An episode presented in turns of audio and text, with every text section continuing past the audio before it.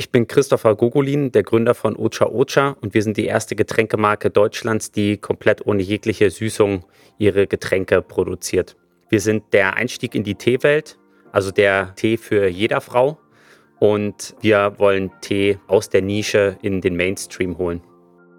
Dieser Podcast wird dir präsentiert von Campaign.plus, dein Newsletter-Tool mit kinderleichten Automationen und einem wohl einzigartigen Template-Editor. Und das Beste, Du kannst uns vollkommen kostenlos testen unter www.campaign.plus.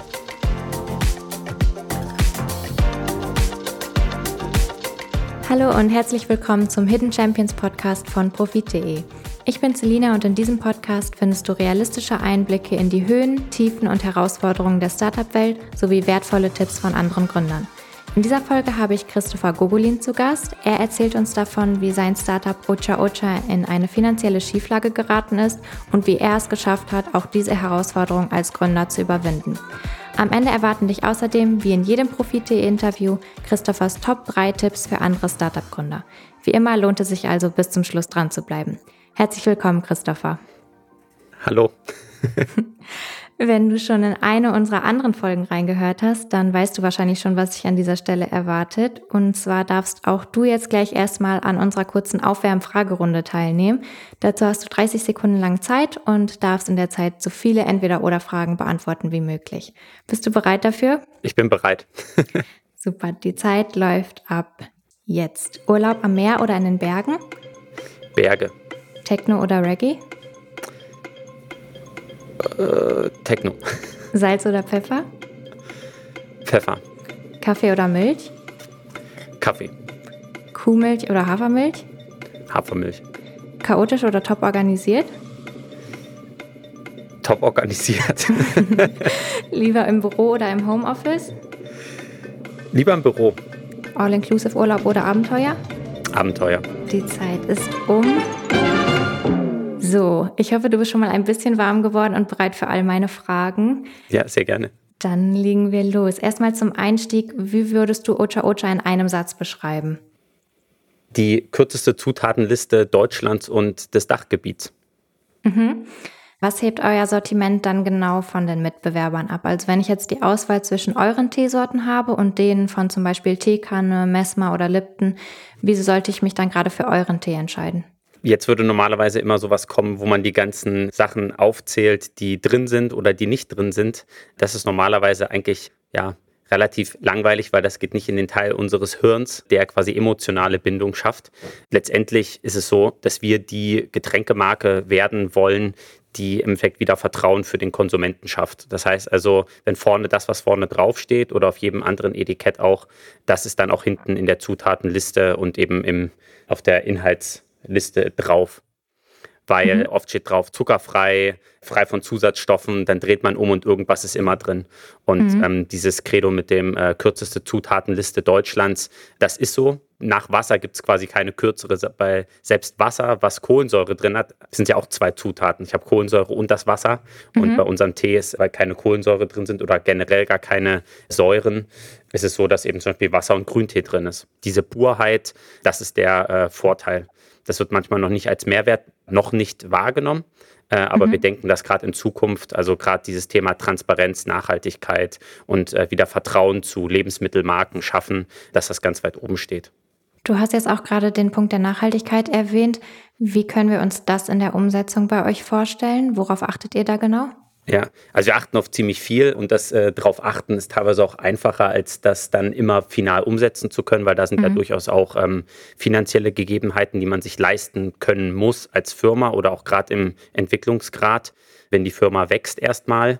Aber letztendlich geht Nachhaltigkeit bei Transparenz los. Und äh, durch eine kurze Zutatenliste schafft man den ersten Schritt äh, zu einer Transparenz. Weil ich sag mal, wo kommt ein Aromastoff her und äh, bei vielen Getränken steht halt hinten drauf Aroma, äh, wo erstmal schon gar nicht klar ist, was sind das überhaupt für Aromen? Ist das jetzt ein Erdbeeraroma? Ist das ein Lemongrass-Aroma, Zitronenaroma, was weiß ich? Und mhm. ähm, alleine da geht Transparenz los. Also wenn man unser Produkt jetzt überspitzen würde und wir auch dazu die Zeit und die Kapazitäten und das Know-how hätten, dann könnten wir auch zum Beispiel probieren, das Ganze über die Blockchain quasi transparent zu machen. Und dadurch hast du dann quasi ein End-to-End -End von der Farm bis zum Kunden in die Hand und kannst eben auch sagen, wie viel CO2 war da drin, wie viel Plastik auf den ganzen Transporten. Und umso simpler das Produkt wirkt, desto eher kann ich das machen. Also ist meiner Meinung nach ein ganz großer äh, Nachhaltigkeitsbaustein. Und dann der Rest sind dann solche Sachen wie, wir haben halt keine eigene Firmenwagenflotte oder so, was man jetzt bei drei mhm. Leuten auch nicht braucht, aber waren ja auch schon mal acht dass man zum Beispiel, wir benutzen das Carsharing hier in, in, der Stadt Augsburg. Die Leute fahren generell, die bei uns arbeiten, vielleicht auch wegen dem Alter, viel Fahrrad, kommen mhm. eher so zur Arbeit.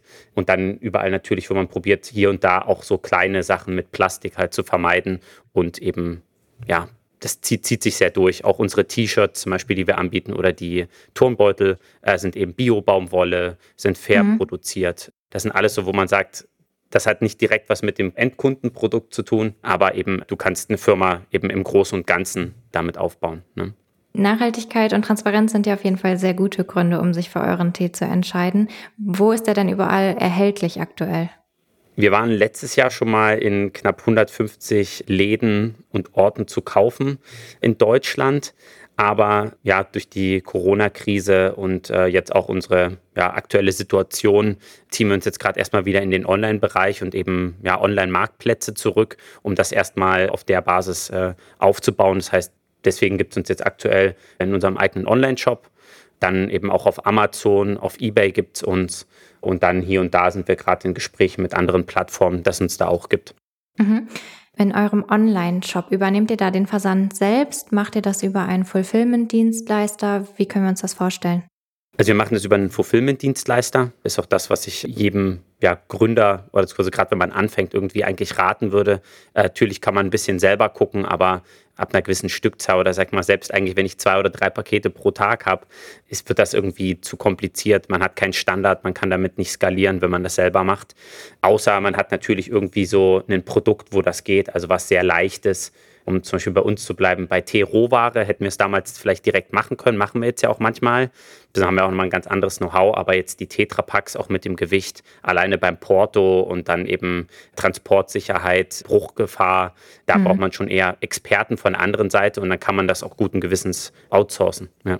Lagert ihr die dann bei euch in einer Lagerhalle oder habt ihr alles bei dem Fulfillment-Dienstleister ausschließlich stehen? Wir lagern hauptsächlich bei dem, aber ich probiere mal möglichst wenig Transporte zu machen. Das heißt also, äh, mhm. bei unserem Abfüller, also auch wieder ein outgesourcedes Feature, lassen wir möglichst so lange immer äh, Sachen stehen, bis wir die wirklich abziehen, weil wir dann teilweise direkt Transporte von dort machen.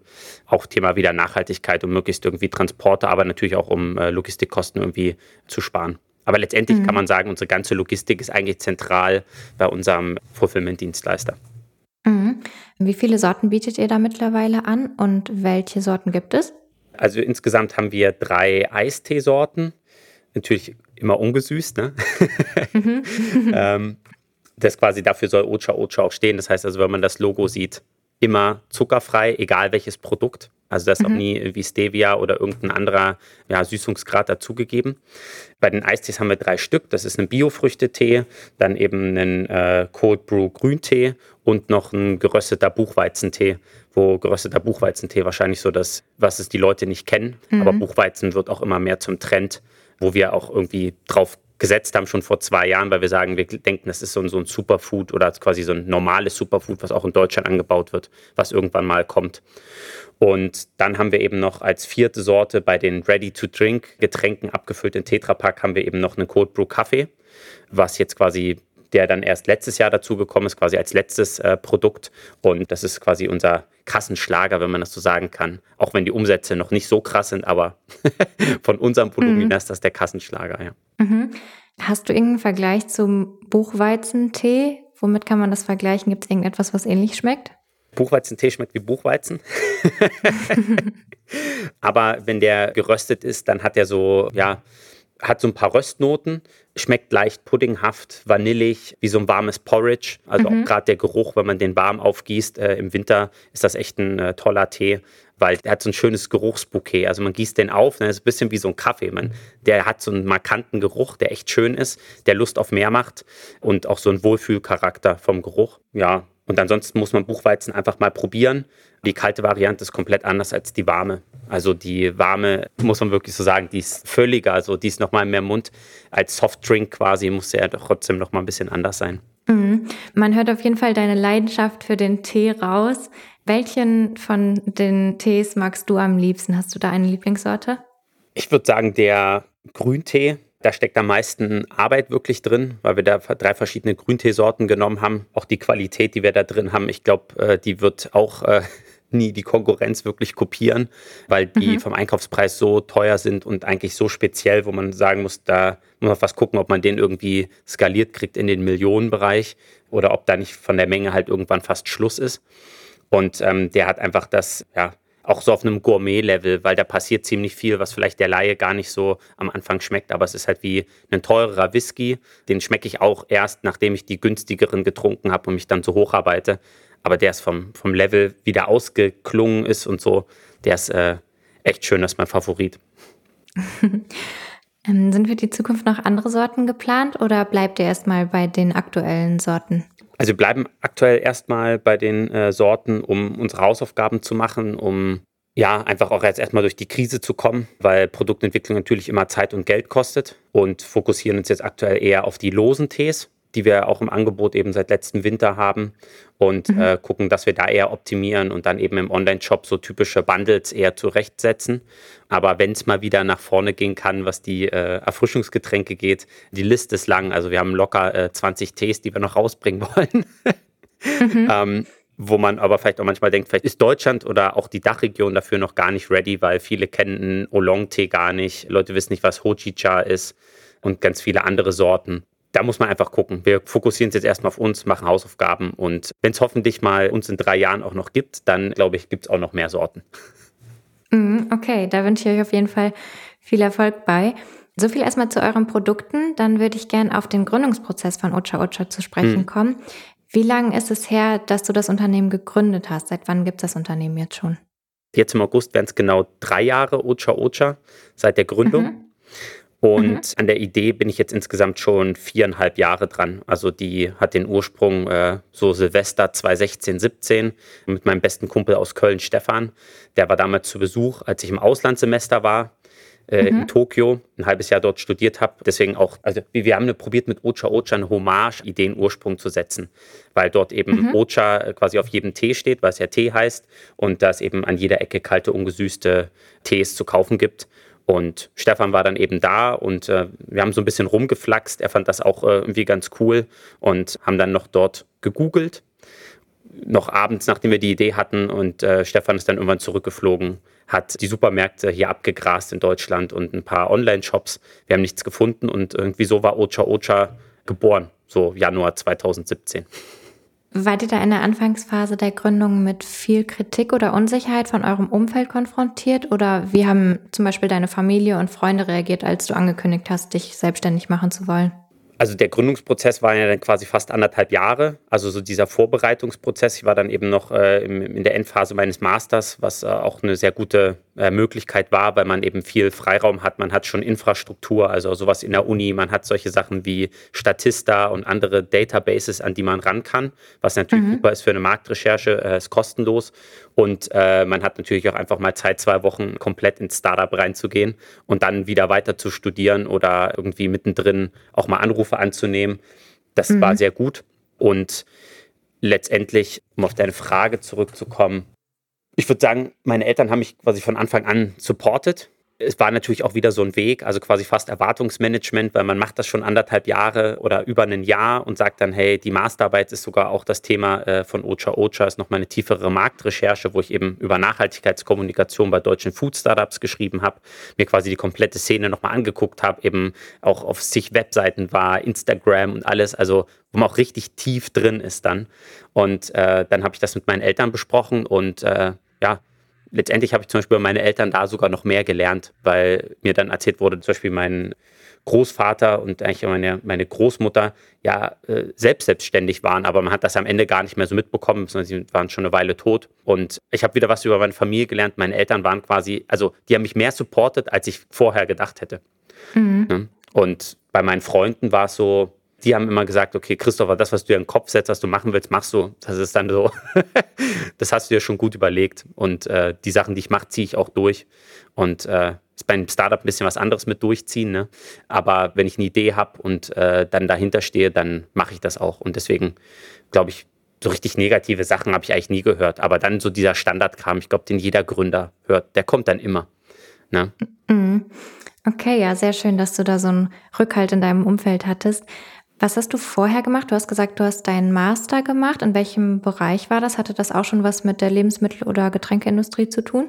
Ich würde vielleicht bei dem Rückhalt, weil du es gerade nochmal sagst, würde ich gerne darauf eingehen, ähm, mhm. ähm, ist super wichtig. Ich glaube, wenn ihr den nicht habt, dann ist das sogar durchaus ein Grund zu sagen, ich mache es nicht weil irgendjemand, also das müssen ja nicht alle sein, aber zumindest drei Leute, die einen richtig krass supporten, die vielleicht auch mal mithelfen am Anfang oder wo man sagt, die kann ich auch nachts um drei anrufen und sagen, hey, mir geht's gerade kacke oder wie soll das jetzt weitergehen, äh, die braucht man. Wenn alle dagegen stehen, dann wird's wirklich schwer, weil es kommen einfach im Gründungsprozess immer wieder Phasen, wo es richtig schlecht läuft oder es können ja auch später ganz andere Sorgen sein durch Wachstum und dann Liquiditätsprobleme ihr braucht Leute, die hinter euch stehen. Reicht vielleicht auch die eigene Freundin oder Freund, ähm, aber es müssen Leute dabei sein. Und wenn alle dagegen sind, dann sollte man sich wirklich auch überlegen, weil sonst fehlt der mentale Support später. Mhm. Also ich sage immer, with a little help of my friends, da gibt es auch so ein Lied von Joe Cocker, glaube ich, von mhm. Die wunderbaren Jahre, was in den 90ern bei RTL 2 lief. Das Lied, das ist es wirklich, weil ohne Freunde und Familie geht das nicht. Also ich glaube, mental braucht man immer Leute, die hinter einem stehen. Mhm. Ja, das kann ich mir sehr gut vorstellen. Vor allem, wenn man dann eben auf Hürden trifft. Das alleine durchzustehen, ist dann mit Sicherheit sehr, sehr schwierig. Um dann nochmal auf deinen Master zu sprechen ja. zu kommen, ähm, in welchem Bereich hast du den gemacht? Also ich komme eigentlich aus der Logistik. Also ich habe ein duales Studium gemacht bei Schenker mit Bachelor und Ausbildung zum Speditionskaufmann, mhm. äh, wo ich auch jetzt im ganzen Gründungsprozess auch sehr dankbar für bin, weil da habe ich so die operative Härte bekommen und äh, ein Lebensmittelunternehmen äh, ist ja im Endeffekt auch äh, zu einem großen Teil Logistik und da habe ich definitiv auch so ein Rückgrat bekommen, also quasi so ein Kern, dass man das machen kann, weil die operativere Härte da ist, auch solche Preisverhandlungen und äh, Sachen von A nach B durchzudenken, vielleicht mhm. auch mal bis zu Z durchzudenken. Das hat auf jeden Fall geholfen. Den Master habe ich dann halt äh, im toll klingenden äh, Studiengang Global Business Management gemacht, was mhm. im Endeffekt was wie BWL mit Auslandssemester ist. Und da war aber eben solche, ja, wie sagt man, Minor-Kurse dabei, Innovationsmanagement, Digital Entrepreneurship und so Gründer- und Innovationssachen. Das hatte ich mir dann schon so ausgesucht. Und das hat dann wahrscheinlich so diesen, sagt man, visionärischen und eben auch äh, ja, Gründer-Background nochmal gegeben zu der operativen, die ich vorhatte. Aber ansonsten bin ich komplett branchenfremd. Mhm. Hast du vorher schon länger darüber nachgedacht, mal irgendwann dein eigenes Startup gründen zu wollen? Oder ist das dann erst mit der Idee zu Ocha Ocha spontan entstanden? Ich würde sagen, es ist äh, zur richtigen Zeit auf den richtigen Boden gefallen. Also die Samen der Idee von Ocha Ocha. Hättest du mich irgendwie mit 25 gefragt, äh, würdest du dich mal selbstständig machen, hätte ich gesagt, was bedeutet das? Warum sollte ich? Ja. Und dann aber durch das Studium, was ich mit 27 erst angefangen habe, den Master, äh, war das irgendwie so, ich wollte schon immer so ich wäre, glaube ich, ein guter Intrapreneur, also quasi äh, Entrepreneurship innerhalb einer Firma, ne, der Sachen vorantreibt, der mal irgendwie auch Change Management betreibt und so. Das hatte ich mir eigentlich immer vorgestellt, als ich so eben schon gearbeitet habe nach dem Bachelor. Ja, ist dann einfach auch mit den Kursen, die ich äh, in Tokio hatte, äh, da waren tolle Sachen dabei. Da habe ich auch zum ersten Mal gepitcht, irgendwie vor 80 Prozent äh, Japanern auf Englisch, so irgendwie reingeworfen von unserem Professor dort. Das war einfach äh, right place, right time.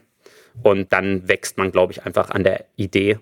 Und ich persönlich komme aus der Richtung, ich bin halt ein visionärer Gründer. Also ich gründe nicht, weil ich sage, ich will unbedingt mein eigener Chef sein, sondern so für mich steht die Vision im Vordergrund. Also zu sagen, ich will genau das machen. Und ich denke, ich habe kann damit einen Mehrwert für die Gesellschaft leisten. Ja, sehr schön, dass es bei dir dann gerade zeitlich so perfekt gepasst hat. Ohne mich in dem Bereich jetzt speziell auszukennen, würde ich erstmal davon ausgehen, dass der Handel mit Lebensmitteln beziehungsweise in diesem Fall Getränken vor allem in Deutschland wahrscheinlich stark reglementiert ist, beziehungsweise dass ihr vielen rechtlichen Anforderungen gerecht werden müsst.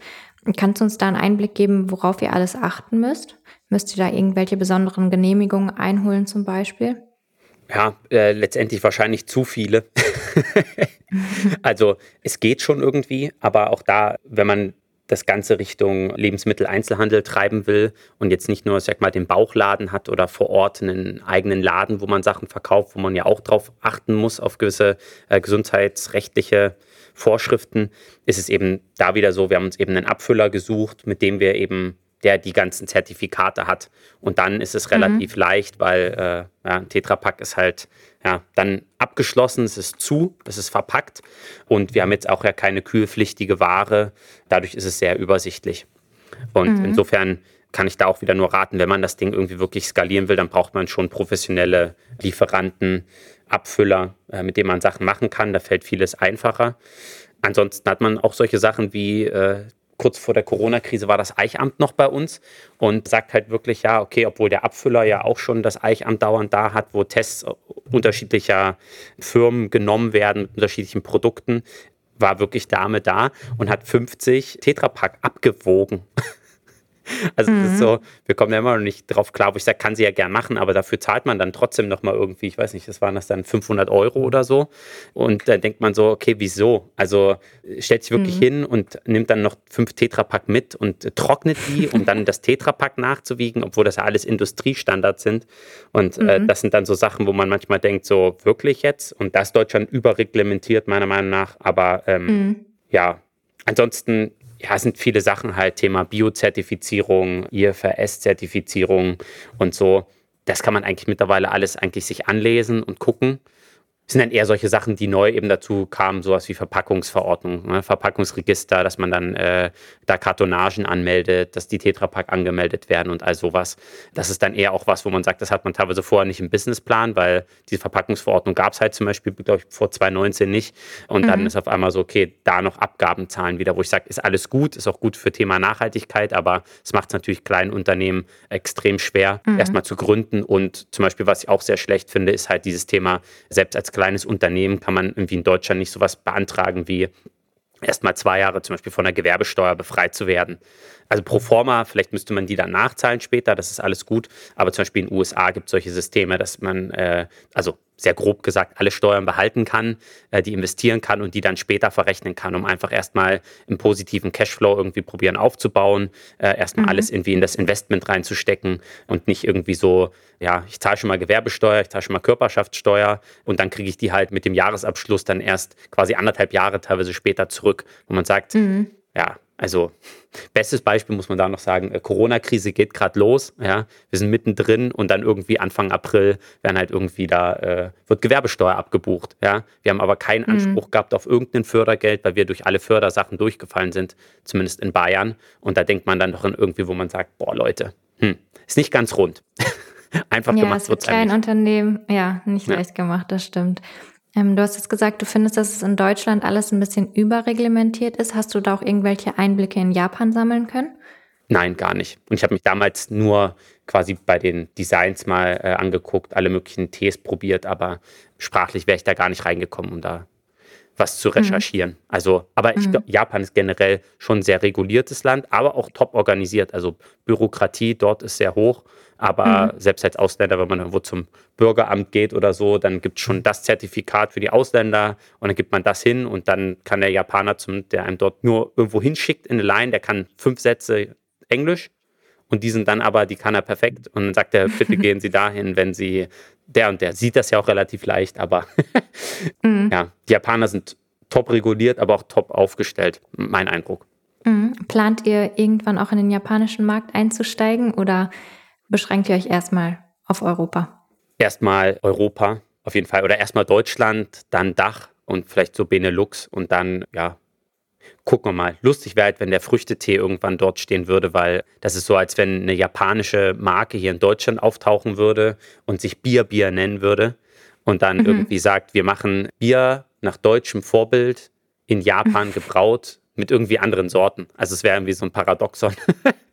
ja, Aber, vielleicht äh, schafft ihr das ja irgendwann mal. Lustig wäre es, ja, genau. Das stimmt. Du hast mir vor ein paar Wochen schon erzählt, dass es eine Crowdfunding-Kampagne gibt, um Ocha Ocha zu retten.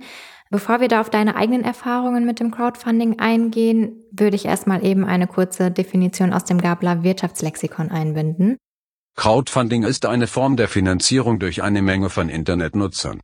Zur Spende oder Beteiligung wird über persönliche Homepages, professionelle Websites und spezielle Plattformen aufgerufen. Beim Crowdfunding wird zur Spende oder Beteiligung aufgerufen. Künstler, Aktivisten, Veranstalter und Unternehmer stellen ihre Projekte dar und nennen die benötigte Summe sowie die erwartbare Gegenleistung für die Benutzer. Wenn innerhalb einer bestimmten Zeit die angegebene Summe erreicht ist, fließt das Geld an die Initianten, und die Idee wird umgesetzt. Wie kam es, dass euer Unternehmen eine finanzielle Schieflage geraten ist? War das Corona-bedingt oder gab es da irgendwelche anderen Gründe bei euch? Ich würde sagen, zu 80 Prozent Corona-bedingt und 20 Prozent typische Gründerfehler, die man einfach so auf dem Weg macht. Aber wir haben unseren grünen Tee und den Buchweizentee haben wir im Endeffekt Januar 2020 abgefüllt und haben dann die Sachen aus dem Vorverkauf, welches im November 2019 lief, im Februar rausgeschickt. Und dann war der Plan eben mit den drei Sorten dann quasi so einen richtigen Rollout Richtung März etc. reinzumachen. Hatten auch im März unseren besten Umsatzmonat letzten Jahres und dann ist der halt äh, von heute auf morgen im April dann quasi fast auf Null erstmal reingebrochen. Dann hat man ja irgendwie probiert, ja, musste sich ja erstmal umstellen. Es waren ja viele Sachen, die man auch neu planen musste. Und dann sind einfach keine Deals quasi geflossen, aber viele Sachen einfach als Absage immer, meldet euch mal nach Corona oder wenn wir zurück aus dem Homeoffice sind. Und äh, ja, jetzt haben wir äh, Juli 2021 und Leute sind immer noch nicht flächendeckend aus dem Homeoffice wieder zurück. Ne? Auch mhm. nicht mal irgendwie über 50 Prozent. Dadurch ist jeder Deal, der irgendwie rankommt, selbst wenn wir jetzt Gespräche haben, äh, ist immer schwer, weil man kann nie kalkulieren, wie ist die Absatzzahl dort. Ne? Und äh, deswegen ist mit Angeboten etc. auch schwerer. Und wie gesagt, dann sind vielleicht ein paar Managementfehler passiert, wie man dann damit umgeht. Aber ich glaube, es ist ja eigentlich vielleicht auch vielen so gegangen, weil man ja immer gedacht hat, Corona ist dann vorbei im Sommer und dann kommt die nächste mhm. Welle Richtung Herbst. Und dann halt so, so mal ein Deal fällt, ein zweiter Deal fällt und dann auf einmal kriegt das Ganze eine ganz andere Dynamik. Ne? Und ja, bräuchten wir wahrscheinlich zehn Minuten, um das Ganze aufzugliedern. um das vielleicht auf zwei Punkte oder drei runterzubrechen, ist, wir haben per se mit einem Tetrapack und einem Getränk haben wir kein Online-Produkt. Mhm. Meiner Meinung nach, weil Getränke werden zwar im Lieferdienst bestellt, die jetzt eben alle neu aufgekommen sind oder eben auch äh, mit äh, Lieferservices innerhalb einer Stadt. Aber es ist eben per se, sind Getränke, außer vielleicht alkoholische Getränke, kein Produkt, was online viel geshoppt wird. Nicht so viel wie andere E-Commerce-Produkte oder eben auch sag mal, normale Tees oder so deswegen war unser Ansatz immer eigentlich offline zu gehen äh, mit unseren Produkten oder eben in Firmen etc. Und da haben wir äh, 80 Prozent unserer Zeit investiert und eben immer den Online-Shop relativ vernachlässigt. Das fällt dann natürlich dann so in so einer Corona-Krise, wo viel auf Online gegangen ist, auf die Füße. Man stellt es mhm. ja da nicht von jetzt auf gleich um, sondern hat ja auch gedacht, okay, es normalisiert sich wieder und so weiter.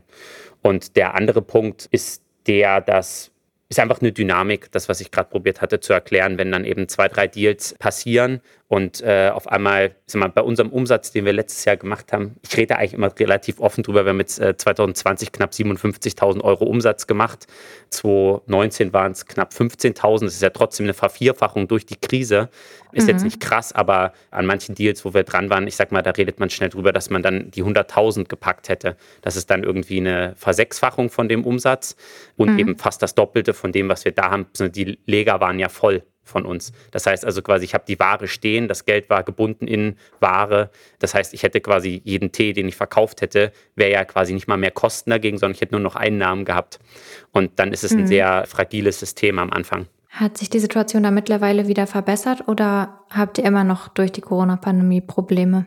Immer noch Probleme, ja. Alleine halt dieses, äh, was ich ja meinte mit den äh, Firmen, das, wenn wir Firmenanfragen kriegen und so weiter, dann ist es so, heißt ja zum Beispiel, wir haben jetzt 20 Prozent der Mitarbeiter im Büro und planen vielleicht bis 50 Prozent wieder hochzufahren, je nach Pandemielage. Ja, aber wenn das ein Büro mhm. ist, wo vielleicht sonst 1000 äh, Leute sind, oder ein besseres Beispiel ist, wir äh, hatten ganz gute Deals in Aussicht mit Coworking Spaces letztes Jahr, wo wir auch auf der Verbandsversammlung gewesen wären, aller Coworking-Betreiber im April, alles abgesagt. Und äh, das ist ja auch so, wenn man sagt, okay, die haben irgendwie vielleicht in manchen Spaces sitzen dann 100 Leute, die trinken dann die Tees, die Bekanntheit steigt und so weiter. Äh, das ist halt alles gefallen und sowas geht jetzt auch nicht, weil die Leute nicht zurückkehren in die Coworking Spaces oder deswegen, wir haben damit immer noch zu kämpfen und dann ist einfach auch die Sache, wir mussten natürlich dann, wir sind jetzt aktuell zu dritt, waren letztes mhm. Jahr schon mal fünf Leute in Vollzeit und eben drei Werkstudenten. Natürlich nicht mhm. sich selbst tragend, sondern quasi auch so ein bisschen Richtung Wachstum gepolt.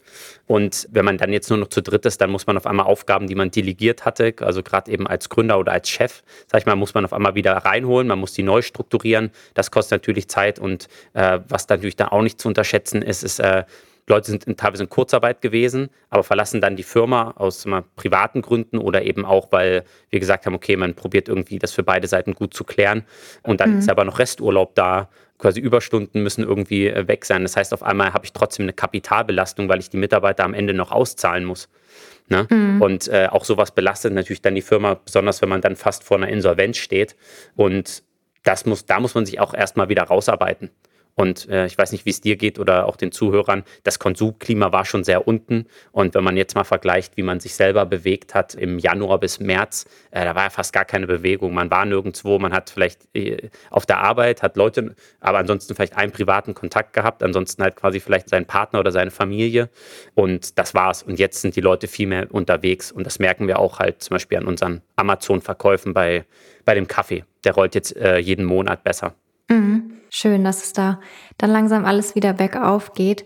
Du hast gesagt, ihr wart letztes Jahr zeitweise acht Leute, jetzt noch drei. Ja. Wie haben eure Mitarbeiter da reagiert, als ihr das Team verkleinern musstet? Also waren sie überwiegend verständnisvoll, vielleicht geschockt oder hat die Kündigung oder ähm, ja das Auseinandergehen vielleicht sogar irgendjemand übel genommen? Also genau wie äh, Thema Transparenz, was Nachhaltigkeit angeht, ist eben Transparenz auch Führungskredo. Äh, das heißt, mhm. also ich probiere die Leute und gerade die Mitarbeiter ja sehr zu involvieren und eben ja auch Entscheidungen sehr transparent zu gestalten. Und äh, das heißt, ich habe schon mal quasi, äh, als man gesehen hat, okay, so die Liquidität wird nicht mehr ganz so lange reichen, den Leuten das auch schon mal quasi mitgeteilt. Wir haben schon mal drüber gesprochen, auch schon mal gesagt, okay Leute, wenn ihr euch jetzt irgendwie einen anderen Weg einschlagen wollt, andere Arbeitgeber oder eben jetzt dann den Master studieren oder, ich meine, für Werkstudenten ist ja noch relativ einfach, ne, dann irgendwie zu wechseln, was anderes zu machen, habe ich gesagt, so hey, ihr könnt quasi, nehmt euch jetzt nicht übel, wenn ihr sagt, okay, ich bin quasi übermorgen weg, weil ich ein Angebot habe, ähm, auch wenn ich irgendwie was vorbereiten kann oder irgendwie, weiß ich nicht, noch irgendeine Referenz oder so. Da habe ich schon probiert, die Leute quasi äh, mit, was heißt zu verteilen, aber äh, so direkt zu sagen, so hier ein, ein, ein seichter Übergang. Danach ging es dann irgendwann ein bisschen mehr schneller Schlag auf Schlag, auch mit der Kurzarbeit. Und dann war es aber eben so durch die Vorbereitung, was eben so ungefähr letztes Jahr Juli dann war, haben dann Leute zum Beispiel gesagt, hey cool, ähm, ich mache dann eben ab Oktober ein Praktikum woanders oder äh, ich mache jetzt meinen Master noch weiter und äh, ja, ich weiß nicht, geschockt nicht. Es war, wie gesagt, sehr abrupt, aber ich glaube äh, letztendlich ganz okay für die Situation selber und dass ich das erste Mal in meinem Leben Leute entlassen musste oder jemand sagen muss, pass mal auf, wir müssen das jetzt hier mal äh, auch beenden oder wir müssen gucken, wie wir dich quasi aus der Firma rauskriegen mit einem guten Sprung in was Neues. Das war mhm. schon komisch, aber dann beim dritten, vierten ist es schon nicht mehr so schlimm, weil ja, es ist ja auch quasi persönlich, emotional äh, nicht gerade leicht. Also man ist dann schon so zu Hause mhm. und denkt, krass, was können wir noch machen? Können wir vielleicht noch irgendwie probieren, hier noch irgendwo einen Deal einzufädeln, um die Person dann zu halten? Also der letzte Herbst war schon negativ beeindruckend äh, und äh, anstrengend. Also ich bin froh, dass ich da durch bin und äh, ich habe viel gelernt und äh, mir, glaube ich, auch eine dickere Haut äh, irgendwie geholt und auch dieses Abgrenzen zwischen, man ist Vollblut im Unternehmen und ist quasi wie das eigene Baby, aber auch da zu sagen, ich habe nicht mehr alles in der Hand, ich muss auch am Ende des Tages mich selber schützen. Deswegen, ja, ich denke, wir haben es ganz smooth hinbekommen, aber letztendlich müsste man auch mal die Leute bei einem Bier jetzt im Sommer irgendwo fragen. Ich habe jetzt auch noch nicht alle wieder gesehen, wo man sagt, man schreibt mal hier und da, aber mhm. ich glaube, sowas ist in Retro-Perspektive nochmal in zwei, drei Jahren oder wenn die vielleicht auch noch andere Firmen hatten, einfacher zu beurteilen als mittendrin. Ja, also diese ganzen Learnings sind sicherlich auch sehr viel wert, auch wenn die Zeit jetzt im letzten Jahr wahrscheinlich sehr anstrengend und stressig war. Soweit ich weiß, ist eure Crowdfunding-Kampagne jetzt ja abgeschlossen, oder?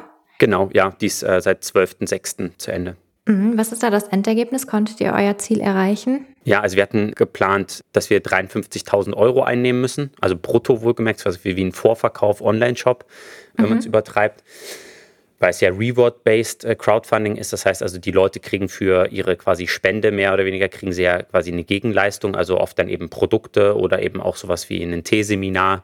Und äh, wir wollten 53.000 Euro einsammeln, weil das ist das, was wir kalkuliert hatten, um zumindest bis Jahresende planen zu können, zu dritt wo ich sage, reicht auch nicht ganz, aber mit einem Marketing-Effekt dazu, plus den Nachverkäufen nach einem Crowdfunding, halt kalkuliert, dass wir das brauchen, um jetzt durch das Jahr zu kommen. Und wir haben letztendlich halt 62.500 eingenommen. Das ist auf jeden Fall ganz gut. Wir sind da sehr zufrieden.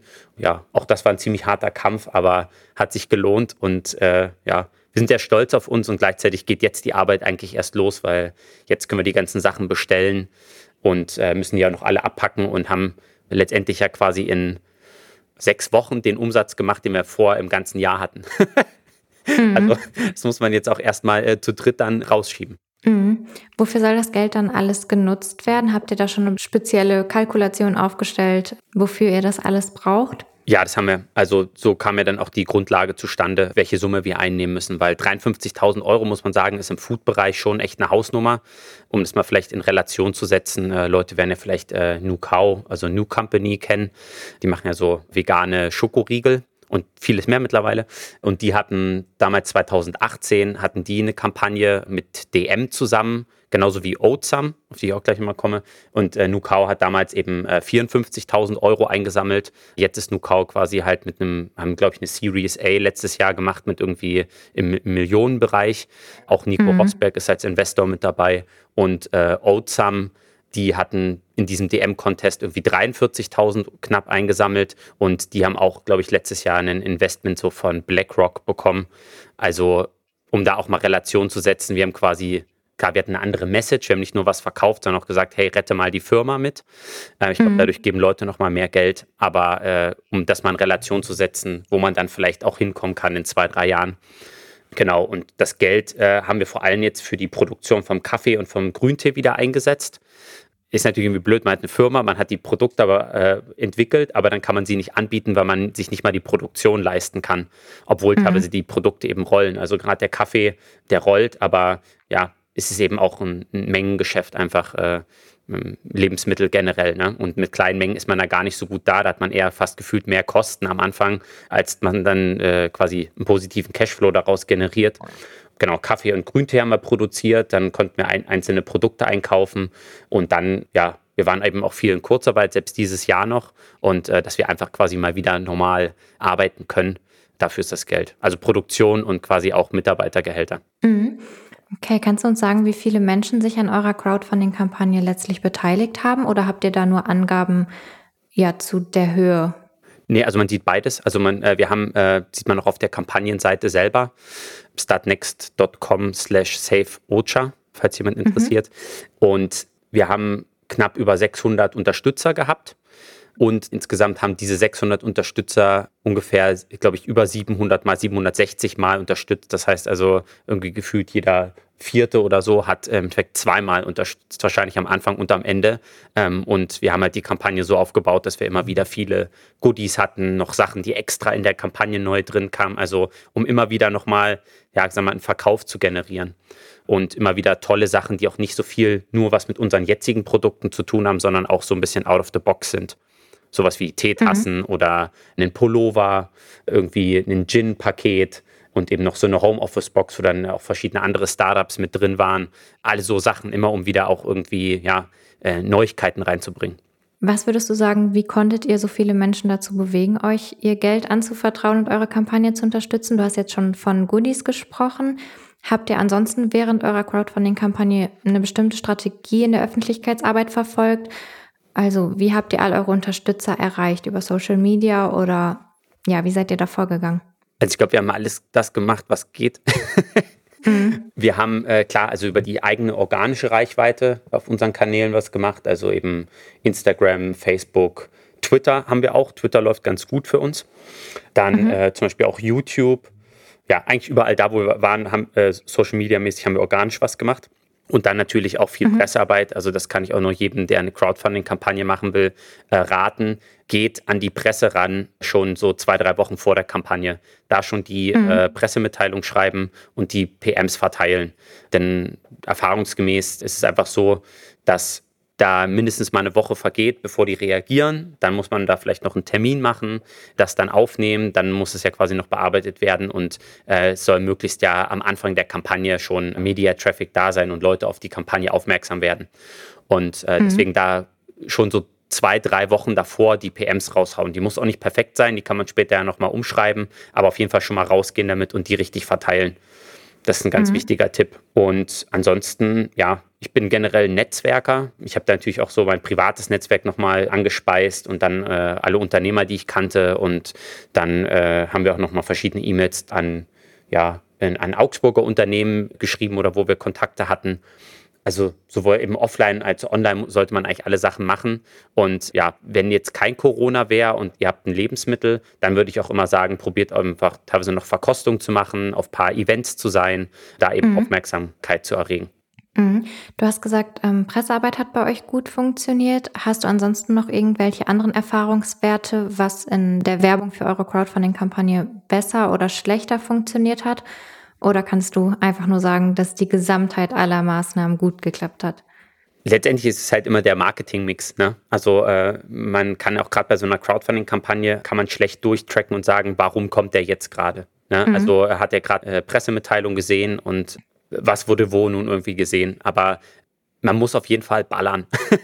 also das ist mhm. richtig viel äh, Arbeit und man muss die ganze Zeit reinstecken, kommunizieren, kommunizieren, kommunizieren, da schreiben, mhm. dem, dort wieder dran erinnern und so weiter. Also das ist, äh, wenn ihr die Kampagne macht, da darf man wirklich eigentlich nichts anderes nebenbei machen. Also 80 Prozent der Zeit des Teams oder zumindest äh, wir haben das mal probiert durchzurechnen, vier Leute in Vollzeit, die das zu 80 Prozent machen am Tag braucht man. Ansonsten kriegt man das Ding gar nicht durchgefackelt. Ne? Dann ist eben die Frage auch, wie alt ist die Firma? Also wir sind jetzt schon quasi ja dann knapp drei Jahre. Das heißt, weil wir eben auch sehr auf Videocontent setzen und auch viel Bilder gemacht haben, die letzten Jahre haben wir viel Bildmaterial, was wir dann immer wieder haben zum Promoten, äh, wo man eben auch sagt, man hat vom letzten Sommer und vom vorvorletzten Sommer irgendwelche Bilder in, in der Sonne mit grünen Blättern. Und unsere Kampagne ging schon im April los, da war noch gar nicht alles grün. Das hilft natürlich auch total. Das heißt also, man muss, falls man den Content noch nicht hat, also sowohl Bild als auch Text, muss man vorher alles vorbereiten. Das muss alles in die Vorbereitung laufen. Und dann mhm. ist es halt irgendwie ein Sammelsorium an Zeug auch. Ja. Das ist vielleicht ganz äh, interessant, als wir eben darüber berichtet haben, gesagt, hey, wir gehen mit den PMs raus und sagen, hey, die Firma geht vielleicht insolvenz. Also wir haben halt nicht das Wort benutzt, aber haben gesagt, hey, wir müssen die Firma retten, ansonsten ist jetzt im Sommer das Licht aus da haben wir wirklich äh, ziemlich viele Rückmeldungen bekommen und waren zum Beispiel auch im VC-Magazin im Artikel. Das war sehr gut, glaube ich, auch für später mal, wenn man schon mal irgendwo gesehen wurde. Und dann aber zum Beispiel die Pressemitteilung zu, äh, die Crowdfunding-Kampagne war erfolgreich und die Firma ist gerettet. Ich muss jetzt fast nochmal zu Danny gucken, aber so waren dann wirklich nur so Rückmeldungen, sowohl von denen, die schon vorher eine Pressemitteilung rausgebracht haben, waren nur so 20, 30 Prozent. Also auf einmal gar kein Interesse mehr. Das heißt, an negativen Schlagzeilen ist ein Interesse, aber zu sagen, hier, die Firma hat es geschafft, ist schon gar nicht mehr so interessant. mhm. Das finde ich, eigentlich ziemlich krass und eigentlich eher fast ein bisschen traurig, weil diese mhm. positive Rückmeldung zu sagen, guck mal, die haben gekämpft und die haben es jetzt geschafft, ist ja auch eigentlich eine sehr positive Rückmeldung, zu sagen, guck mal, das hat irgendwie einen Impact und man kann sich rausarbeiten. Ne? Mhm. Ja, ich freue mich auf jeden Fall für euch, dass dann wenigstens die negativen Schlagzeilen genug Leute auf eure Crowdfunding-Kampagne ja. gelenkt haben. Hat ja auch was Positives. Ja. Wie sehen eure Pläne jetzt für die Zukunft aus? Welche Ziele verfolgt ihr? Ist irgendwas Bestimmtes geplant? Welche Hoffnungen gibt es da bei euch intern? Also jetzt für dieses Jahr probieren wir uns erstmal auf uns zu konzentrieren. Eben die Hausaufgaben zu machen, was ich erst schon mal erwähnt hatte, äh, einfach auch den Online-Shop dann zu optimieren, da Potenziale zu nutzen, nochmal neue Bundles zu schnüren, einfach um die Performance, die Conversion Rate im Online-Shop selber und eben auf anderen Online-Plattformen zu erhöhen. Dann haben wir noch jetzt ein paar Sachen vom Crowdfunding, was wir abarbeiten müssen. Also durchaus auch Kontakte, die uns zugespielt wurden, für die man gar keine Zeit hatte während der Kampagne. Genau, um nochmal quasi, also auf uns konzentrieren heißt eben auch Produktentwicklung. Produktentwicklung auch im mhm. Sinne von wir als Firma, was ist unsere Message, was ist, äh, also quasi wie artikulieren wir unsere Vision, Mission, äh, wie kommunizieren wir das auf der Webseite, dadurch auch nochmal einzelne äh, Webseitenbereiche optimieren im Sinne von den Texten, von der Story, von der Customer Journey. Erstmal wirklich viel noch wieder intern Sachen machen, Sachen ausarbeiten, weil die letzten sechs bis neun Monate konnten wir quasi gar keine Strategie machen, sondern mussten einfach wirklich so, es war wie Grabenkampf. Das war so Überleben und äh, wo man manchmal so einen Geldhorizont von zwei bis vier Wochen hatte. Da muss man sich jetzt quasi auch erstmal holen und äh, das ist auch so, ja, wir konzentrieren uns jetzt erstmal auf uns und machen mhm. unsere Hausaufgaben und dann gucken wir mal weiter. Und an sich müssen wir natürlich auf lange Zeit in den Lebensmitteleinzelhandel, weil das einfach unsere Tetrapack-Produkte sind halt ein To-Go-Produkt. Das ist ein Produkt, mhm. was du unterwegs konsumieren willst, in der Bahn, am Gleis vielleicht irgendwo kaufen, an den ganzen Umschlagsplätzen, ja, Bahnhöfe, Raststätten, eben auch der ein oder andere Kiosk und so weiter. Da müssen wir dauerhaft dann rein, aber äh, das schaffen wir jetzt nicht. Da haben wir auch viele Learnings letztes Jahr gemacht. Da brauchen wir ein anderes Budget für und eine andere Base. Das haben wir definitiv unterschätzt. Auch wenn schon gedacht, dass es hart wird, aber dass es so hart wird, äh, hätten wir nicht gedacht. Und mhm. ähm, Deswegen, wir konzentrieren uns erstmal intern. Quasi den Online-Shop haben wir selber in der Hand, da können wir viel selber machen. Auch mhm. testen und gucken und dann schauen, welche Produkte sind der Renner.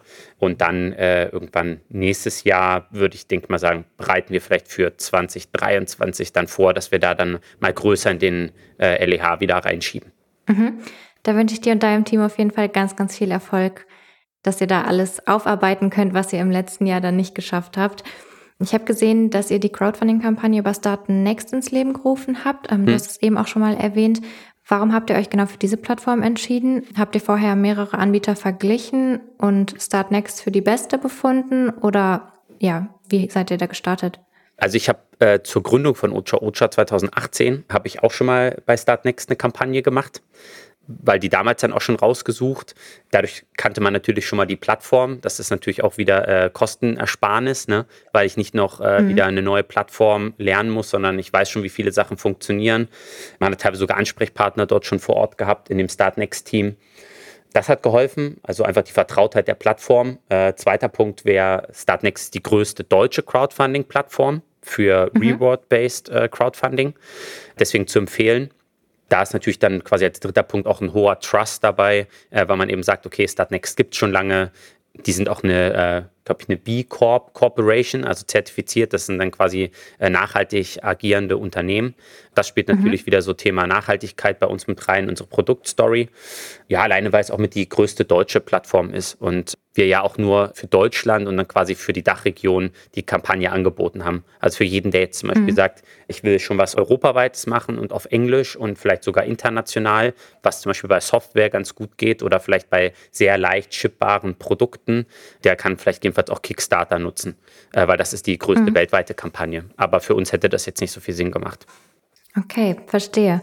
Bevor wir zu deinen Top 3 Tipps für andere Startup-Gründer kommen, habe ich noch eine andere Frage an dich. Und zwar, hm. trinkt ihr bei euch im Team auch Kaffee oder gibt es ausschließlich Tee bei euch? Ja, wir haben ja den Cold Brew Kaffee seit letztem Sommer im Angebot. Äh, ja, gut. Deswegen sowieso Kaffee. Generell ist bei uns keiner so, dass er sagt, äh, Team Tee ausschließlich. Das heißt, wir, wir trinken auch viel äh, Kaffee, natürlich seit letztem Jahr noch mehr. Und muss ja nicht immer A oder B sein. Irgendwie komischerweise wird man immer probiert, so ein bisschen in die Richtung reinzupressen. Und äh, ja. Wird es auch neue Kaffeeprodukte geben, außer dem Cold Brew? Äh, ich denke schon, ja. Aber wir fokussieren uns jetzt erstmal auf den, nehmen da alle Learnings mit die Hauptidee wäre da vielleicht eher sowas zu sagen, dass man halt sagt, hey, man bietet noch einen hochwertigeren äh, Kaffee als den, den wir da quasi schon haben, an. Also dass man sagt, was heißt noch nachhaltiger, äh, vielleicht auch mal mit einem anderen Startup noch eine Kooperation macht. Ähm, aber dafür mhm. haben wir jetzt auch aktuell quasi keine Zeit, müssen jetzt erstmal gucken, dass wir ein Produkt auf eine hohe Drehzahl kriegen und dann kann man, glaube ich, mal ins nächste reingehen. Und sowas wie entkoffiniert oder so wäre vielleicht noch interessant, haben sich ein paar mhm. Kunden gewünscht. Ja, aber das alles in der Zukunft. Okay, dann drücke ich die Daumen, dass ihr da auch vielleicht im nächsten Jahr schon zukommt. Dann kannst du jetzt, wie besprochen, loslegen mit deinen Top 3 Tipps für andere Gründer. Was hast du in den letzten Jahren und Monaten gelernt und kannst es anderen Gründern mitgeben? Ja, also mein Lieblingstipp ist eigentlich der, gründet kein Food-Startup. Oder äh, schreibt mir vorher mal eine E-Mail. Ja, weil äh, ich hatte viele Sachen vorher mir eben durch meine Masterarbeit angeeignet, äh, mir angeguckt und hatte zum Beispiel unter anderem herausgefunden, dass äh, der äh, Lebensmitteleinzelhandel quasi ein wirklicher Gatekeeper ist. Man liest das und man denkt, okay, es ist hart und man merkt auch am Anfang, es ist hart, aber dass es wirklich so ein richtiges Nadelöhr ist, das versteht man dann erst später. Und was an Lebensmitteln toll ist, ich kann wirklich zu Hause in meiner Küche anfangen. Ja? Also sowas wie auch so mhm. solche Sachen wie Energy Balls oder so Riegel und selbst so Protein-Shake-Mischungen und äh, auch Kuchen. Ja, ich kann Kuchen backen und ich kann auch irgendwie jeden Tag zwei Bleche Kuchen reinschieben.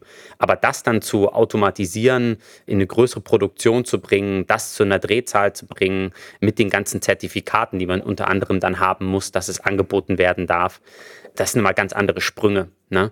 Deswegen sollte man sich das gut überlegen, ob man diesen Sprung von, hey, das macht Spaß und das ist cool und ich bin in der Teeküche quasi oder in, im Konditorladen zu, ich mache daraus mal ein deutschlandweites Produkt, das sollte man sich echt überlegen. Und das ist jetzt mehr sehr, sehr meine Sicht, ist eben, man sollte diese Vision haben, dass das wirklich was bringt und dass es dieses Produkt noch nicht gibt. Das sagen zwar alle, aber ob ich dann den zehnten Riegel noch brauche oder gerade machen eben alle Hart Seltzer zum Beispiel seit letztem Jahr, Hart Seltzer ist quasi im Endeffekt so, äh, erinnert ein bisschen an die äh, Alkopops von früher, ist aber mhm. im Endeffekt eigentlich quasi fast so ein bisschen wie äh, der Cocktail Wodka mit äh, Zitrone und Mineralwasser. So ein bisschen in die mhm. Richtung. Dann eben mal mit Himbeergeschmack, mal mit äh, Lemon und so weiter. Und den machen halt gerade alle. Und dann ist halt die Frage, wenn Leute dann sagen, hey, das ist jetzt eine coole Möglichkeit, um mich selbstständig zu machen. Und wir machen das und auf einmal äh, gibt es innerhalb von einem Herbst letztes Jahr zehn Unternehmen, die so ein Ding gründen und äh, Aldi hat das dann schon im mhm. Angebot. Dann ist mal die Frage, brauche ich das noch? Will ich damit wirklich mhm. in den mhm. Lebensmitteleinzelhandel gehen und mich durchkämpfen? Weil je nachdem, was der Ansatz ist, Thema Nachhaltigkeit, äh, Thema nachhaltige Firmen schaffen, auch mit sozialen Aspekten, überlegt euch da wirklich lieber, ob ihr nicht was anderes mit eurer Lebenszeit machen wollt. Ja?